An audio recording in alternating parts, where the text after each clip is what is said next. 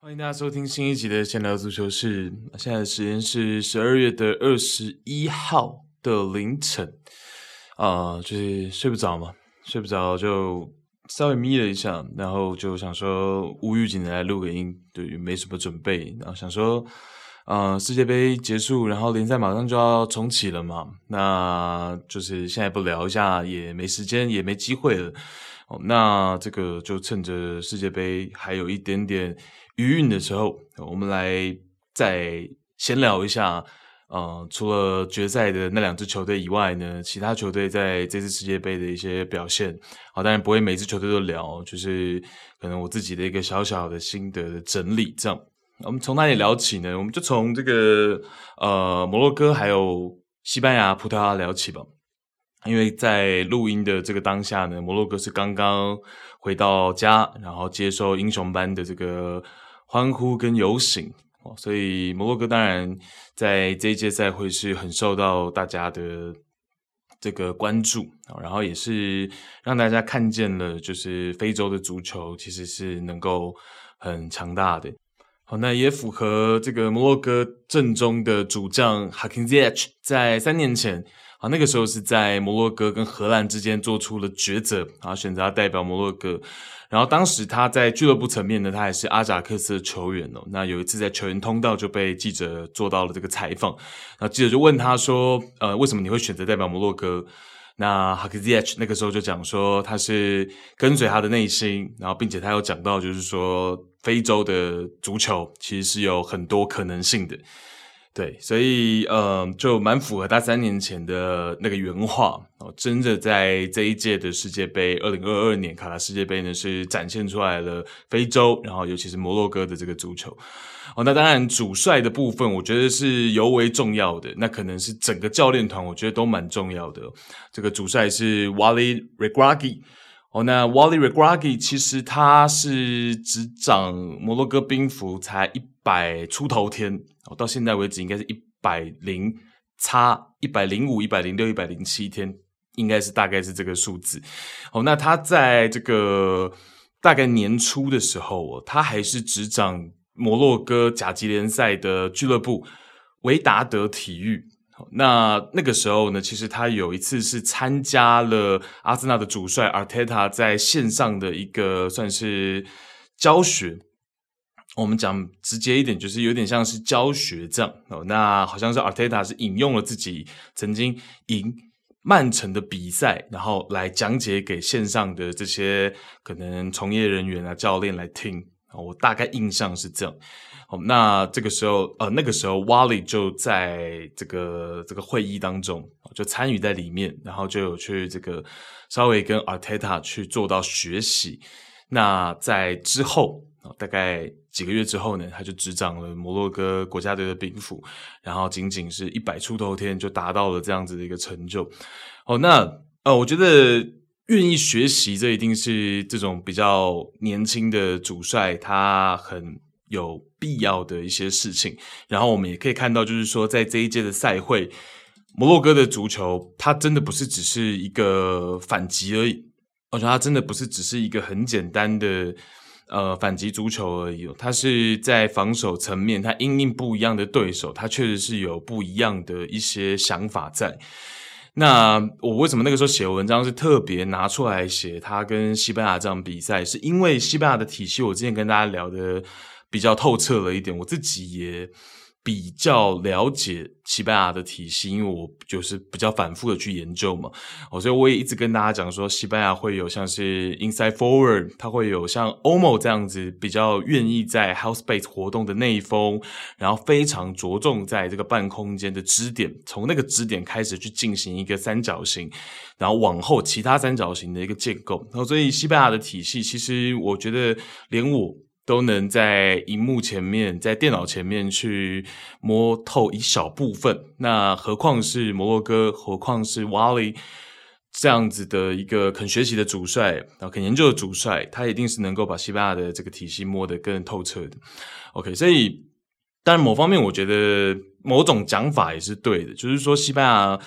最最大的缺点，其实对我来说不是说它的体系不够完善，并不是这样讲，而是说他可能没有太多在淘汰在之前的战术的欺骗，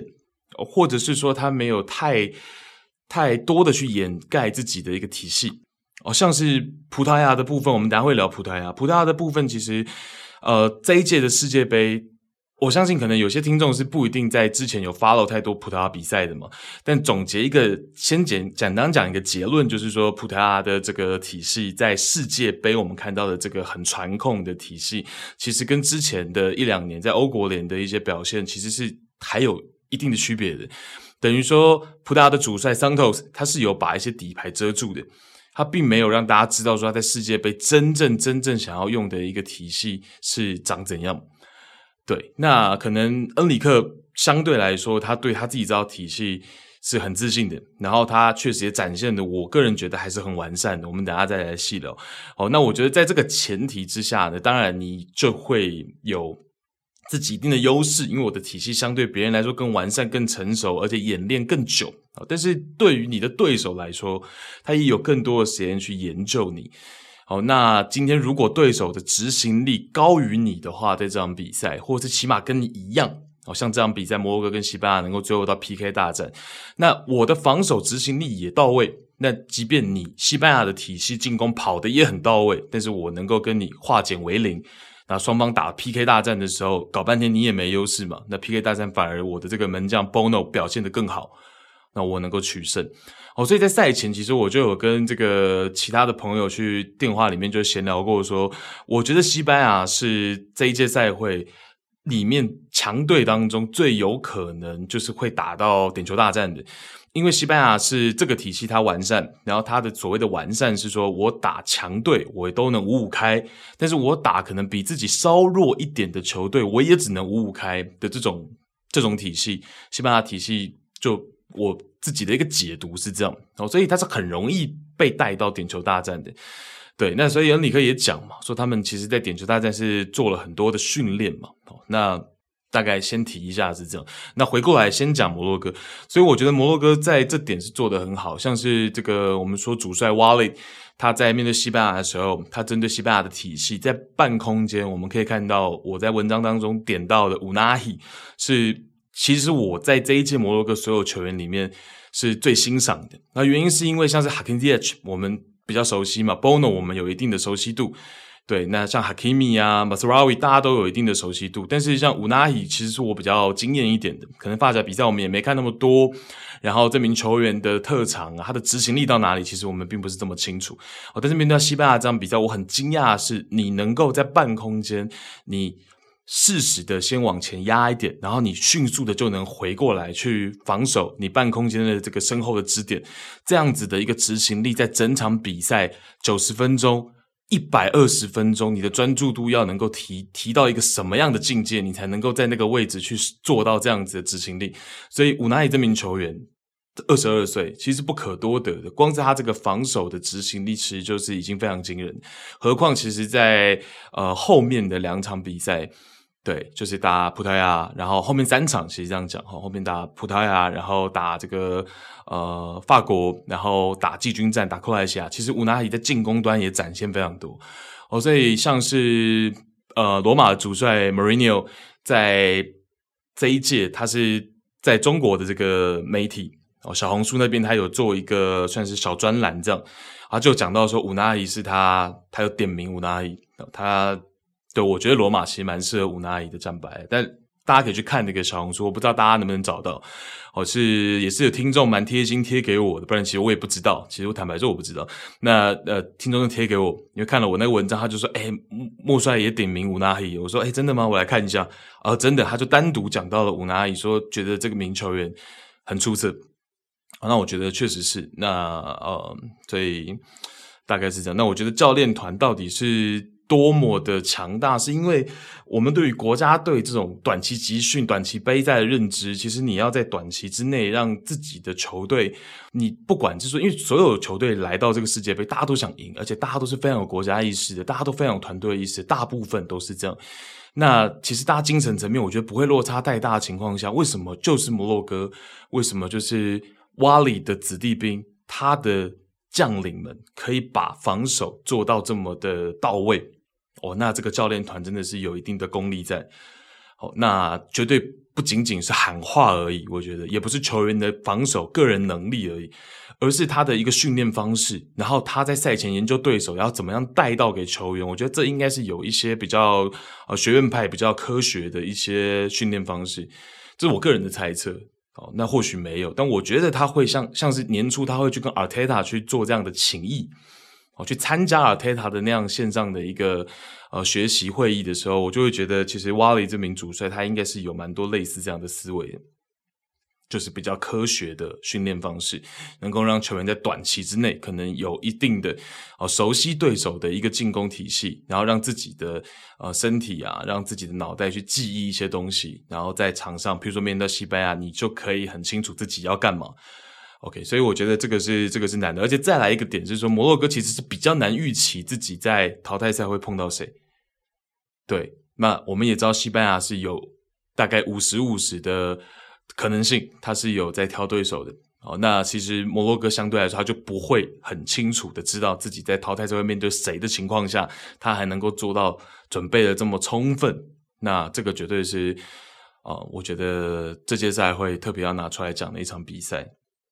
对，那我们也可以看看后续嘛，就是摩洛哥的足球，然后包括这一批球员，其实大部分都还算这个年纪不是到太长嘛。哦所以我们可以看看后续，像是 Buffon 也是很亮眼的，在这一届赛会。那有一次啊、就是打西班牙这场比赛嘛，面对到这个西班牙的右边后卫 Llorente 的时候，哦，两个重心重心脚，然后根本球就他就没有触球，然后两个重心脚把有人得晃在原地，然后再过掉，我是。非常漂亮哦，所以呃，像是 Buffon 也是很惊艳大家。然后当然这个 Amrabat 就不用提了嘛，哦，Amrabat 已经被大家完全都认可，说应该会是在这一届世界杯所有人心目当中呃最佳阵容里面的一员哦，所以我觉得这个是绝对没问题的。a r m o r b a t 是经验的方面，他的协防，然后他的一对一，他的防守成功率。这个是在意甲有练出来，坦白说，因为佛伦提纳也是这今年这个赛季哦，就是二二二三赛季少数可以零封拿破里的球队，好，所以就知道说佛伦提纳虽然在呃上半赛季他的进攻是有些问题，可是防守的部分是很纯熟的，也是属于那种非常有纪律性的球队，防守球队。那那阿莫贝在里面也是要角嘛。也在佛伦提纳也是扮演防守端的要角，所以搬过来摩洛哥，然后他又是变成说有更领导者这样子的一个角色的时候，他跳出来了。那当然，Amrabat 是非常重要的。好，那最后呢，中前场我们还可以再提到一名球员，就是十五号的阿玛拉。就是作为 Unai 对称的哦，就 Unai 是右边中前卫，然后。阿马拉是左边中前卫，在摩洛哥的四三三阵型当中，OK，所以这两名球员其实都扮演着不错的这个角色，然后再加上刚刚提的这个 Amrabat，那阿马拉他是在比甲的标准烈日。然后其实他是惯用脚右脚，但是他的比甲呢，其实有的时候时不时也能够完成左脚不错的射门，好，所以其实他在射门层面其实是左右开弓的。然后我们也看到他在这一次的世界杯，其实他在进攻呢也有一些不错的创造力，譬如说面对到法国的时候，他是能够做出那种啊在左侧很有创造力的 key pass，啊，所以其实阿玛拉也有。啊，不错的一些高光时刻在这一届的世界杯啊，所以他们三个人组成的一个三中场呢，是摩洛哥的一个灵魂所在。那呃，摩洛哥我觉得比较可惜的，当然就是说在四强面到法国的那场失利嘛哦，因为其实你连续碰到西班牙、碰到葡萄牙都能够完成零封，这个真的是一个很不可思议的这个成绩单，然后面对到法国的时候，其实大家心目中还是会有一些期许。我相信大家心目中不敢百分之百，没有人敢百分之百说摩洛哥一定在面对法国的时候不可能，绝对不可能零封法国。大家敢这样说吗？我自己反正是不敢这样说。我即便因为你已经觉得西班牙的体系完善，他零封，然后你已经觉得葡萄牙人才济济了，再怎么样，不管 C 罗上不上场，那是其次。以葡萄牙的这个阵容。应该要能够起码攻破球门吧，起码能进一球吧，也没有。那法国虽然。大家讲说哇，有 Mbappe，有有 Griezmann，有 Dembele，有更快的两翼的进攻，有更好的反击，但谁也不敢说摩洛哥能够再创出怎么样的一个奇迹哦。所以呃，对于我来说，在赛前其实我还是抱着一点期待，就是诶会不会看到再更惊艳的一次的防守？但后来信东我也讲了嘛，其实四强战就是在那个辩证的抉择，就是赛前。主帅瓦里在选择阵型的时候呢，他一定是经过了一番的天人交战。我觉得，因为在前面这个四三三，然后防守四五一的阵型，或者说你说防守四一四一都可以，其实是差不多的。就是两个边锋，Hakim Ziyech 跟这个 Boufal 会回来，比较深度的回来，所以防守的时候呢是四五一。那当然，你把 Amrabat 独立出来，就变成是四一四一，其实一个意思。哦，所以。Anyway，前面呢，所有的好的防守的表现哦，就是我们讲说，在四强之前，摩洛哥只有被一次乌龙球给耽误，其他是零失球，在运动战零失球的这个防守表现，它都是四后卫的阵型得来的。但是面对到法国呢，他在赛前，瓦里在赛前最终是选定了要变阵他想要变阵成一个三中卫五后卫的阵型来去面对法国队。我觉得有这个思考量，不是说。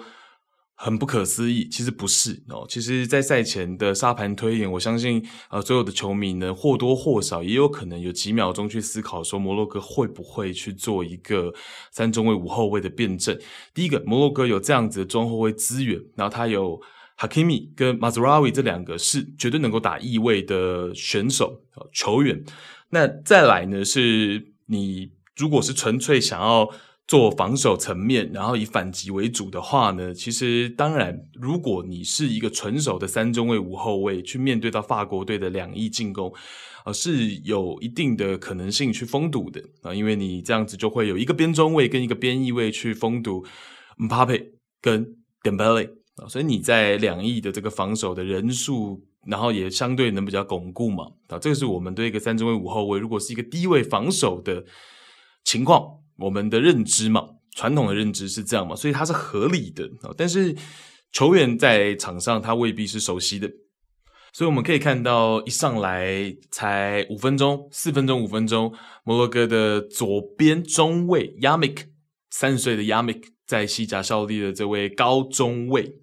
高中后卫呢，他就犯错了嘛。他上抢 Griezmann 的那一个 play 呢，其实是有一些问题的。那就不是我们讲说很好的三中卫里面的边中卫上抢的那样子的一个呃比较成功的范例，他就不是，他是属于一个比较失败的范例。然后让 Griezmann 转身之后。那下底，然后才有后续的那一颗的进球。哦，当然那一颗进球呢，后面还有很多的变因嘛，比如说我们 Mbappe 在这个点球点附近他的一个个人能力的展现，然后 Theo Hernandez 最后的那个射门嘛。当然后续都还有很多的一些呃情况的发生，才有最后那个进球。但是这个始呢，就是这个开始呢，就是 Yamik 的这个上抢的一个比较算是失误的一个情况。OK，所以呃。当然，他后面有一个很漂亮的倒挂进攻，哦，但是后面呢？但是前面这个失球呢？尤其又是这么早的情况下，尤其法国，我之前在线中给过大家数据，法国是一个最擅长打领先球，而不那么擅长打落后球的球队，哦，那就会来的比较可惜。那如果当下我就想说，如果摩洛哥能够有幸追回来，让比赛重新开始。那我觉得会是一个呃天上掉下来的机会。那如果没有就这样被带走了，我觉得那也是没有办法。那你选择这个辩证呢？某方面来说是一个保守的想法，因为你是设想到对手法国，那你可能也有一定的赛前的一些研究。好，那你觉得对于法国来说，你启用三中卫五后卫的阵型会来得更好一点？对，那再来一方面就是说，就是。思考对手这个层面，他是保守的嘛，但是某方面来说，他又是大胆的，因为他等于推翻了自己前面呃五场比赛的一个阵型，所以某方面来说，他在这个层面他又是大胆的。在思考对手方面，他是保守的，可是，在思考自己前面这么漂亮的防守表现的时候，他相对又很大胆，他选择敢于去做一个辩证。OK，所以如果成功了，那我相信会有非常非常多的一个掌声，然后又对于主帅瓦里会有更多更多的一些吹捧。但是输球了的话，就会很多人讲说你这个辩证就是错的。对，那当然我那个时候在限动也讲说，以结果论来说，因为就是这个辩证导致五分钟那个失球，所以这个辩证只能被称作是失败。他一定只能被称作是失败，但是是能够稍微去理解到说为什么赛前他会有这样的思考量，对，哦，那他可能希望以更大巴的一个形式来面对到法国队，那那我觉得这个也是有一定的合理性的，然后只是很可惜就是说球员确实有的时候他就不会是永远如教练团所思考嘛，呃，我可能设想的沙盘推演的三中卫五后卫，可是球员在场上他可能嗯在临场。哦，那他没有办法马上表现得很好。当然，法国队针对那一天的这个三中卫五后卫，其实我觉得法国队做的也很好的一个点，就是因为法国队是一个四二三幺阵型嘛。好，那平常我们看到在比较防反的一个节奏的时候呢，Griezmann 的位置可能会退回到八号，甚至会退回到六号。好，但是在进攻的时候，对手摆出大巴，然后法国纯粹的一个阵地进攻的时候呢，Griezmann 这个前腰的这个位置就变得很特别。他会是一个能够在 a m r b e t 的侧边，或者是说 a m r b e t 的身后去做很多这种半空间斜插的跑动的这个角色。好，那虽然开局只有一下下，没多久之后呢，摩洛哥就变回一个四后卫阵型了嘛。哦，大概就前二十分钟，但我们从那前二十分钟可以看到，其实 Griezmann 在这种阵地进攻的时候，他这个前腰的角色反而就变成说有一点点比较难被捉摸。哦，就是作为摩洛哥的角度的话，视角的话，其实 Griezmann 这个位置变得比较难以去去抓住他。对，那大概是这个这个这个感觉哦，因为变成是一个，我们停下来再讲一下哦，我们停下来再想一下，摩洛哥那个时候是一个五四一的防守阵型嘛，对不对？那差别到底在哪里？五四一跟四五一感觉听起来很像，到底差在哪里？就是差在说变成是一个双中场，好，等于说你本来在你四五一或者是四幺四幺阵型，就是前面的五场比赛里面的那个四一四一的阵型，防守阵型里面，Amrabat 是不是那个一啊？是那个单独的六号，也就是那个防线前面的那个协防的要角嘛，对不对？但是当你变成一个五四一的防守阵型的时候，它就不是了，它是变成一个双中场的一个配置。对，那变成一个双中场，或者说你说双后腰的一个配置的情况下呢，其实就没有这么清晰了。那 Amrabat 的一个特色跟他的一个在这些赛我们看到他的一个能力，他就不是这么的凸显了。好，那反过来，Griezmann 这个前腰的位置，他就可以各种的去游移。那尤其是对于你这种半空间，他是有一点多出来的一个角色。哦，那法国队在前面二十分钟其实是有善于去利用这个点的。那包括了就是五分钟的那一个 play 的那个进球，对，所以呃，我的一个看法是这样，我这个辩证呢，可能它有一定的角度，还是针对法国的两翼进攻为主，好，但是呃，在那一场比赛，我文章里面也点出来了，就是 d e s h a m 的 game plan 是更好的，好，那文章里面已经写了，我就在这里面就不再赘述了，但 d e s h a m 相对来说在那一场比赛，他的一个 game plan 是胜过。Wally 的，哦，所以 Wally 四七岁的这边这个摩洛哥的主帅呢，这个崭新崛起嘛，但是我觉得他还是有更多的经验，打到四强，拿打进军战，这个经验吸取的已经够丰富了。那我相信未来的他呢，可能会在如果哦又碰到一样的局面的时候，会不会他的想法就不一样？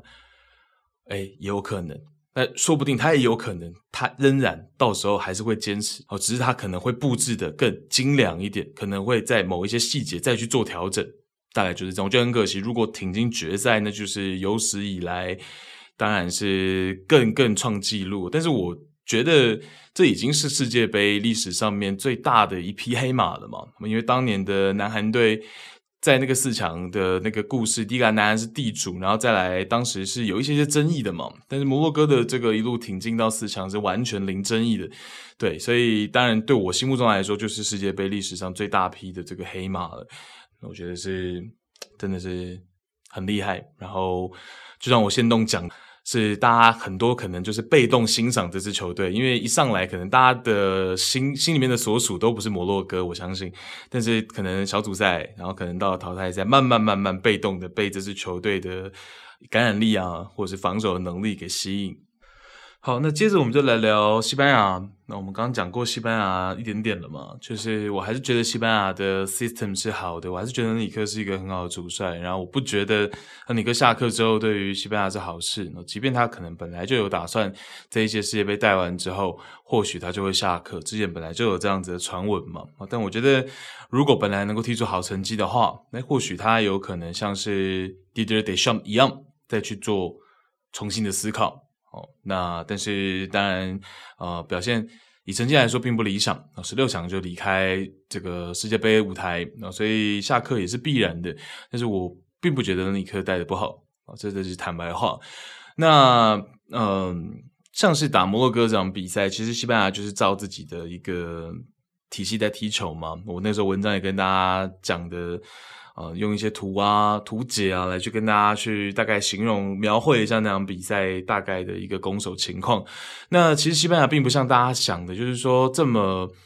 传统的 Tiki Taka。哦，它其实是有比较多很直接的向前出球去做这样的一个尝试。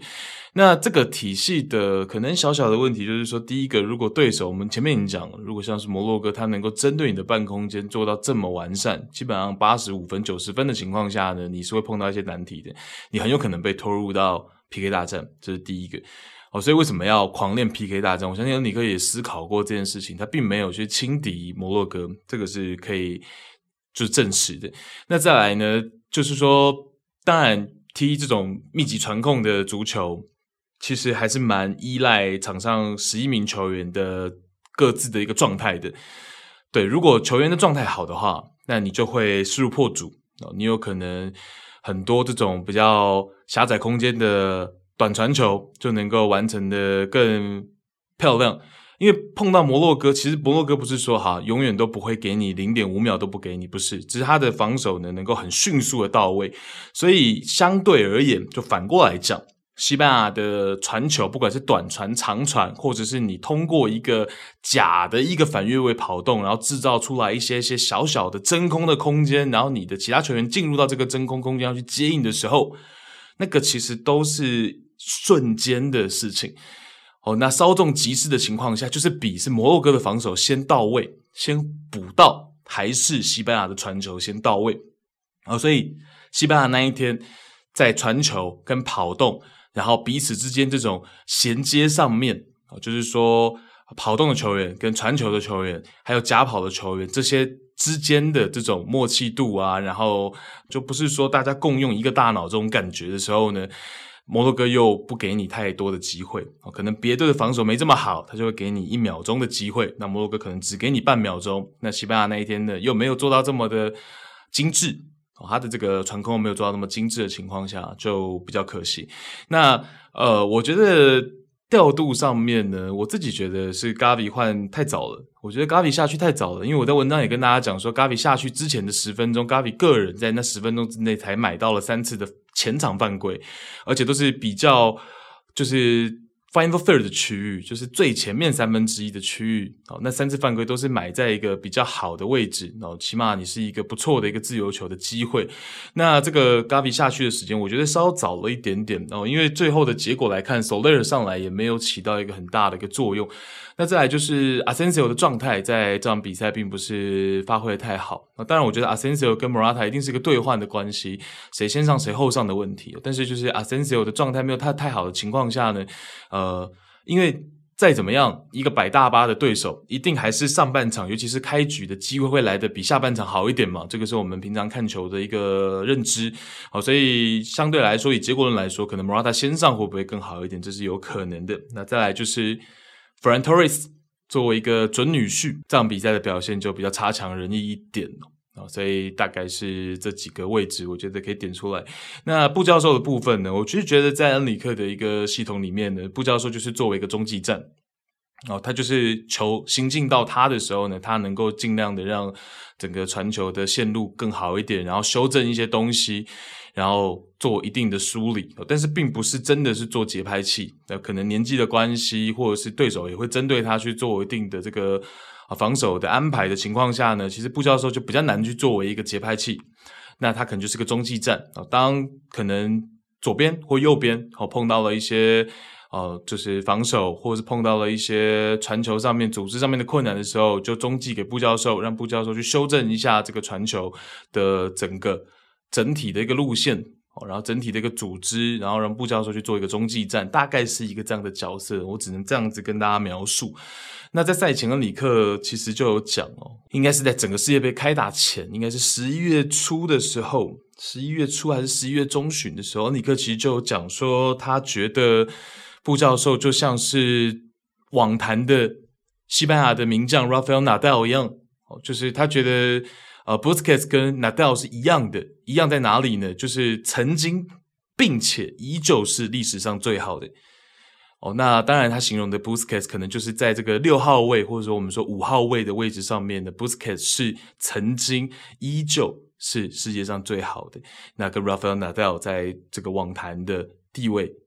他拿来去做个相比拟啊，当然，其实我有一点，有一点雾煞煞哦。这个比喻，当时我看到就觉得，嗯嗯，都你只能懂大概擦边懂一点点这样。对，那他反正就做了这样的形容了，然后他也在那个时候去讲说，他希望可以劝 Busquets 能够再踢一届世界杯，而且他跟大家讲说，他不是开玩笑的。那当然，最后是 Busquets 也已经离开国家队了嘛，也已经正式从国家队退役了。对，所以。但是我们从这个十一月中旬恩里克的这个表达，你就可以知道说，恩里克对于布教授是绝对信任的。那他也把布教授定位在了一个球队的呃比较中场中枢，然后不可动摇的一个角色位置的时候呢，我们就也不太需要去思考布教授为什么不换这件事情。对，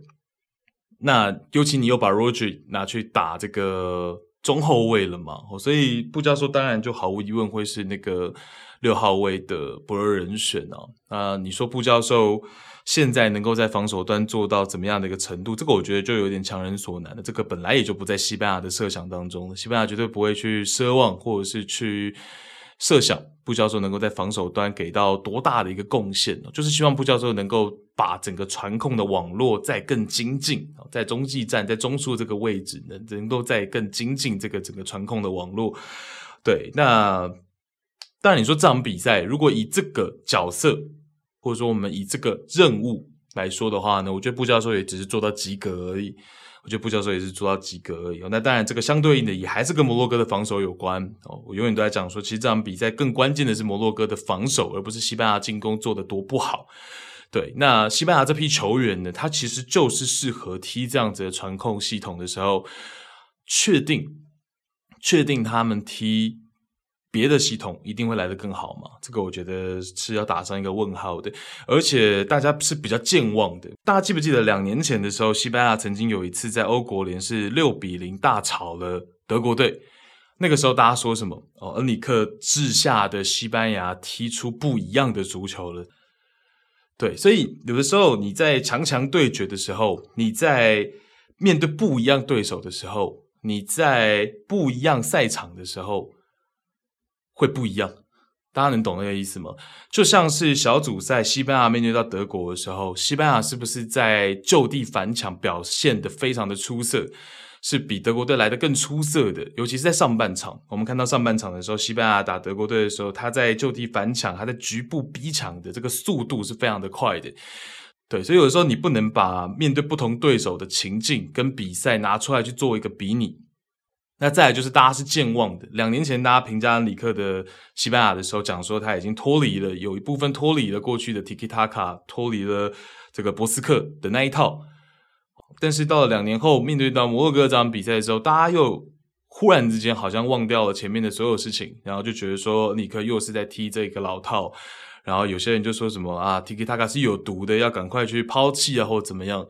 对，所以我觉得这个东西大家不能看得太就以偏概全了，不能一场比赛去概括全部。我们要思考的是说，面对不一样的对手，那后面的葡萄牙也示范给大家看的，葡萄牙在前面的小组赛已经把自己的这种轮转哦、菱形或者是说四中场的一个轮转的传控，已经做到了演练到了一个限度了，他们能做到的一个限度了。但面对到摩洛哥的时候，对，你还是没有办法攻破球门嘛？对，所以我只能说，有的时候这种东西呢很难说，很多东西很难说。哦，那如果今天是一个一比零的话呢，大家就会讲说啊，西班牙这个踢卡还是可靠的。我觉得基本上还是不差的，是因为呃，其实摩洛哥也没有太。好的反击机会，如果我们相对于打葡萄牙那场比赛的话，或者打法国队那场比赛的话，我觉得摩洛哥在打西班牙的时候获得的好的进攻的时间段是来的更短一点的。而且啊，我在这一届世界杯结束之后，又就对很多事情又。想不太通，或者说你没办法通过一些很表面的一些事情去判断。譬如说，我们都会讲说恩里克比较就是用人为亲嘛，就可能他还是会选比较多巴萨的球员等等的。但是。就确实没有什么传出来说西班牙内部有这样子一个反弹的声音，就是入选的球员，我们讲入选的球员，而且大家有观察到，就是说尼克其实不太固定 line up，就是基本上每一场比赛他都会有一些轮换，在 line up 上面他会去做出一些轮换。然后之前在 Twitter 啊，不是 Twitter，Twitch 直播的时候呢，恩里克也有去讲到这件事情啊，他就有讲说，他觉得如果你就是选了二十三到二十六名球员，然后你只用其中的可能十一人加上五个换人名额，就是十六个人。他觉得不是很适合哦，因为他觉得其实他需要每一个球员，他作为教练的职责是发挥所有球员能力哦，所以他觉得会尽可能的，就是说每个球员都得到一定的机会哦。那他的思路是这样，所以在 Twitch 上面他是这样子去讲的，但。当然也不一定一定要完全觉得他讲这个是百分之百的 real talk，但是就是他这个讲法又跟我们所谓的他用人唯亲啊，他亲巴萨这个又不太对吧？不太一样。那像是在右后卫的位置上面，我们看他在小组赛用过 AGP，然后用过卡巴哈，然后在这个打摩洛哥这场比赛，他又选择用了前面比较没有启用的 Urente。所以他确实是还是会因应对手去做一些些的的调整哦。那像是 Nicole Williams 在上个阶段的，就是征召，就是世界杯前的那一次征召呢，我才跟大家讲说，其实有点打我的脸了。我才跟大家讲说，诶，Nico 的入选可能只是为了保障未来 Nico 的一个一个国籍的选择。诶，结果 Nico Williams 是入选的这个世界杯的名单，而且确实是作为边锋的可能替补席的第一人选去出场的哦，所以。某种角度来说，恩里克可能他偏巴萨。那这个偏巴萨的原因呢？我们如果不要太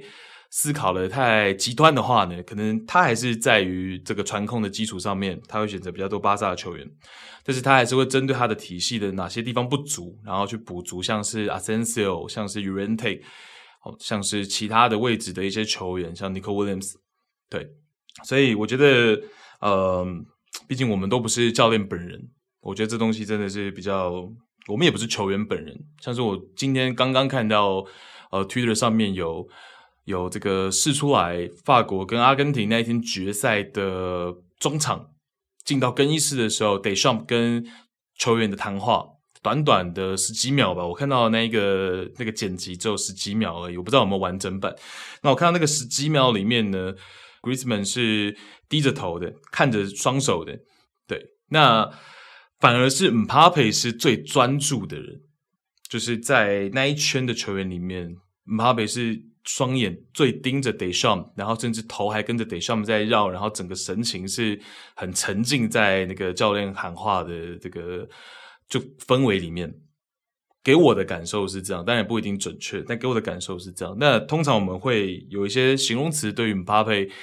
不是那么成熟嘛？那譬如说面对到 Harry Kane 的那个点球。没劲，然后姆巴佩那个就是现在变成表情包的那个嘲讽，对吧？那大家会觉得姆巴佩可能还是太小孩了，还是太屁孩了，对？那我有时候也会这样觉得。对，我之前也在讲嘛，就是拿姆巴佩跟内马尔来去做举例的时候，我觉得内马尔现在相对是比较成熟的，然后我也觉得姆巴佩是可能比较还比较小孩子，然后比较屁孩一点。可是像是那一天决赛的中场的时候，你就看到德尚在喊话、精神喊话的时候 m p a p 是最专注的。好，所以一个球员或一个教练，他有好多面向，其实我们真的有点没有办法很武断的去讲说这个球员就是怎么样，这个球员就是怎么样，这个教练就是怎么样，真的好像有点难。都分享给大家听，我觉得这个是，但有的时候我也会下下这个注解，我有时候也会下注解，我有时候也会贴标签，呃，那个就是一时的嘛，但之后可能又会有一些些不一样的，呃，可能球员本人的表达，或者是一些画面上的事情，告诉我们说，哇，我们贴的标签可能是错的，对，好，所以这个都是，呃，所以为什么要有社群嘛？大家都可以互相交流嘛。有些人觉得说，哎，这个球员他是不好的，哎，有些人举证说没有，这个球员其实他有的时候是好的，有一些画面，有一些表达，其实他是成熟的。哦，那各个面向，通过社群，通过网络，我们很 peace 的，大家来去交流分享哦。我们可能可以看看得出一名球员或一名教练他到底是一个怎么样的一个性格。对，所以这边就分享给大家到这里。那再来就是葡萄牙的部分。啊，不大的部分其实就也没有什么好多聊的，想跟大家聊一下 C 罗的事情哦。就是呃，光是 C 罗最后下场那件事情，其实也有蛮多不一样的解读嘛。对，有些人会觉得说 C 罗是害怕，害怕的在场上，对，被大家看到他哭嘛。但我的解读方式就会觉得说 C 罗是一个比较硬的人。他比较自尊心比较强的人，他基本上就想要快速离开现场，而不想让大家捕捉到他哭的这个画面。对，那每个人对于 C 罗的一个见解不太一样啊、那我觉得，因为打韩国的，就打南韩的那场比赛哦，C 罗的，就是跟老帅 Santos 的那句话嘛，就是说你怎么把我提前下场，类似那样的话被捕捉到了嘛。那 Santos 也听到了嘛。那我觉得作为一个老帅。两个人也其实感情算是蛮深厚的。Santos 也说，从十九岁就看着 C 罗到现在嘛，对，所以我觉得如果没有被媒体捕捉到的话，或许 Santos 就不会再打瑞士的比赛，把 C 罗放到板凳。哦，虽然 Santos 自己的发言是讲说两者是无关的。Santos 是讲说，C 罗在打瑞士之战没有先发，跟他在打南韩的时候说了什么一点关系都没有，是纯粹战术的考量。但是我我不太相信了，对，我不太相信。对，我觉得作为一个老帅，他当然也要面子，然后他也有更衣室其他二十几名球员，他要服众，他要服媒体，然后他等于说有一些不得不做的决定。对，所以呃，我觉得肯定还是相关联的。对，肯定还是相关联的。那呃，加上就是说打南韩那场比赛，C 罗的状态确实也不知道太理想然啊，所以综合之下吧，做出来的一个呃选择。那或许是有一点惩罚性，或许是有一些些就是说，那就是刚好嘛。既然你讲这句话，呃，媒体也捕捉到了，那基于种种的原因，我应该把你放在板凳。那殊不知呢？打瑞士那场比赛换上来的这个小将 Ramos 表现又这么出色，哦，那帽子戏法的情况下呢，基本上就是把刀架在 Santos 的脖子上，因为本来说不定他的设想是让 C 罗打瑞士的下半场呢就很快速的替换上阵，因为我们看到打瑞士那场比赛，C 罗其实上半场就已经在旁边热身了嘛，对，那老帅 Santos 的角度可能就只是说好让你对不对？意思意思嘛。可能就是让 C 罗意思意思，好做个半场的板凳。那没想到 Ramos 的表现这么出色，那变成有点骑虎难下了。我不太可能把一个冒戏的球员在下一场八强战的时候拔掉他的先发位置，这是基本上不太可能的。本来你说，譬如说 Ramos 只进一球一助攻，类似一球一助攻这样子的数据，都还有理由，就是说 Santos 在八强就把 C 罗放回到先发。因为毕竟作为葡萄牙的一个精神领袖，毕竟作为葡萄牙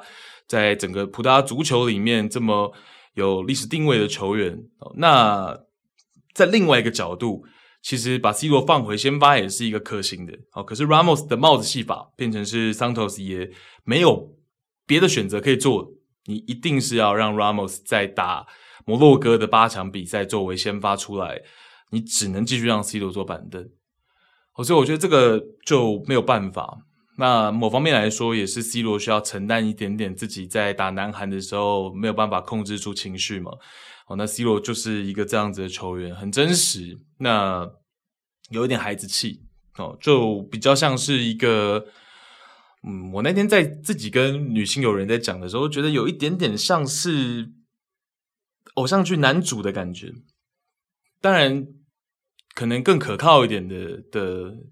的偶像剧男主，但就是他比较可能多情，然后他可能比较让大家觉得多金啊，他确实多金，他也比较就是没有在遮掩这件事情，然后稍微高调一点，然后比较胜负欲，对吧？然后可能有一点孩子气啊，但是我觉得其实作为男生，我自己作为男生，反而觉得说这就是男人很向往的一个位置。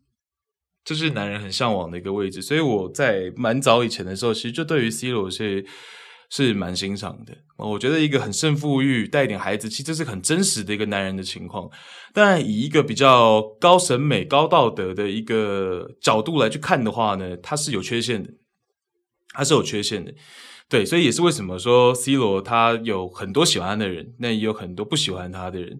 好，但是对于我个人来说的话呢，我觉得这些缺陷都是能理解的。作为一个男人来说，有一点孩子气，有一点喜欢炫耀，然后有一定的胜负欲，都是能理解的。好，但是这某方面来说，那些缺陷呢，也是你需要去承担的。啊譬如说，面对到南韩的时候，你如果不跟 Santos 说那句话，或许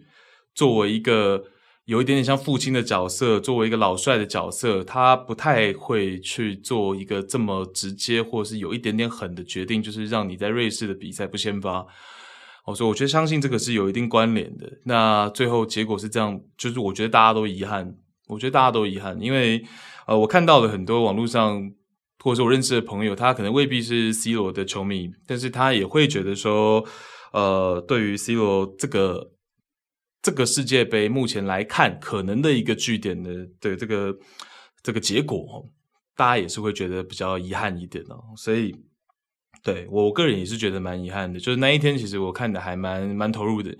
然后，当然包括 C 罗最后那个半单刀嘛，面对 Bomo 那个半单刀，以他过去的这个速度，因为其实他在启动跟反越位的时候，我们就看出来了过去的 C 罗那个影子嘛。其实大家或多或少都有一点期待。对，你看到他已经在启动要准备反越位的时候，然后那个爆发力还是有过去那个影子，但是就是稍微没办法把自己身侧的这个防守者呢再多甩开半个身位。那或许你在跟 Bono 对决的时候呢，你会有更好的一个空间跟角度的选择。对，那那一球其实蛮可惜的，但是其实那一球我觉得也是射得不错，我觉得也算是射得不错，起码球做出来，可能角度还是差了一点点。对，那当然，Bono 的表现也是在这些赛会都很稳嘛。这个扑救以这届赛会的他呢，是能够做到的。哦，所以那个就很可惜。那赛后我在线东也跟大家讲嘛，我觉得其实因为赛后也是有，但是那个是很少数，那个真的是很少数。所以我刚好看到在 Twitter 上面也有国外的人在讲说啊，那个 C 罗这个眼泪是演的啊，是装的啊，是故意在镜头上给大家看的。我觉得这绝对不是的。但是我个人的角度，我觉得这绝对不是的。哦，那他那个眼泪绝对不是要给任何人谁看的，是他自己觉得难受。一方面可能基于他的葡萄牙淘汰了，然后一方面基于他的胜负欲，一般方面基于他心里的预期，这个跟他想的不一样。哦，那当然，我觉得 C 罗在这届的状态确实不是到很理想。对，那还是回溯到我们之前所讲的。今年的夏天，他的整个调整并不是很顺利。那作为各个领域的这个运动员都是一样啊，你的这个休赛季如果没有很好的一个调整的话呢，那你可能到了新赛季就不会有非常理想的发挥。对，所以我觉得 C 罗已经尽力了。其实坦白说，我觉得已经尽力了。在小组赛那个打乌拉圭的时候，我觉得他也是尽量在做到一些他现在。的状态能够做到的一些事情，然后包括最后打摩洛哥替补上来的时候，他也是尽量去做他能够做到的事情。对，那像是我们看到那个 Joao Felix 的那一脚，下半场的那一脚差一点的破门，也是 C 罗的回做啊。所以其实，呃，我觉得 C 罗是呃尽力了。哦，那本来据点就不一定是好的或坏的嘛。就是像梅西，他就收获到了最后的这个大力神杯，然后让自己的足球生涯画下了一个很好的句点。那像是 C 罗呢，就比较遗憾啊，这一次如果就是他世界杯最后的身影的话呢，这个句号就没有画的像很多人期许的这么完美啊。但是我觉得不减的是他整个足球生涯过程当中的精彩。对，那对于我个人来说，虽然当下我是觉得很遗憾，但是呃，怎么讲，这个退场。跟他的那种想要压抑自己眼泪，然后那个画面给我的感受就是很能够代表 C 罗这个人哦，所以如果这是最后一个画面的话呢，我也会觉得这是二零二二年卡达世界杯对我个人来说十大值得记忆的时刻，我觉得这个也会是一个时刻，而他不一定一定是悲伤的，对，他就会是一个我觉得 C 罗这个人，然后。这名球员，然后这样子性格的球员，他最后一刻的这样子的一个画面，对，那我觉得就是他这样子的一个好胜心，前面才能收获到很多属于他的一个成就嘛。所以这个一定是每一个人的性格，你会会就是影响到你很多很多层面，然后你的事情可能有的时候因为你的性格会收获到一些好的成果，然后有时候因为你的性格可能会收获到一些不好的。对，那我觉得这就是是必然的。对，那呃，大概对这件事情的看法就是这样。好，那这就是这一集的全部内容了。好，我们今天就 free 一点，就先聊三支球队，因为有一点点就有点累，没怎么睡嘛。我们先先录到这里，就让它 free 一点嘛。反正我世界杯期间也没录音，就让它 free 一点。我们之后抽空，我们再聊其他，还有好多球队没聊嘛。我们还有好多球队没聊，日韩、德国、英格兰，对吧？我们还有好多球队没聊，我们之后再找时间再来跟大家闲聊其他的国家队。然后最后讲一句，就是 Rest in peace, Mihajlovic. Rest in peace, Mihajlovic. 对，我们昨天看到他最后最后一层是他的这个挚友。曼奇尼，还有他最后挚爱的这个子弟兵 Arnautovic 去抬棺的嘛，哦然后最后最后离开了。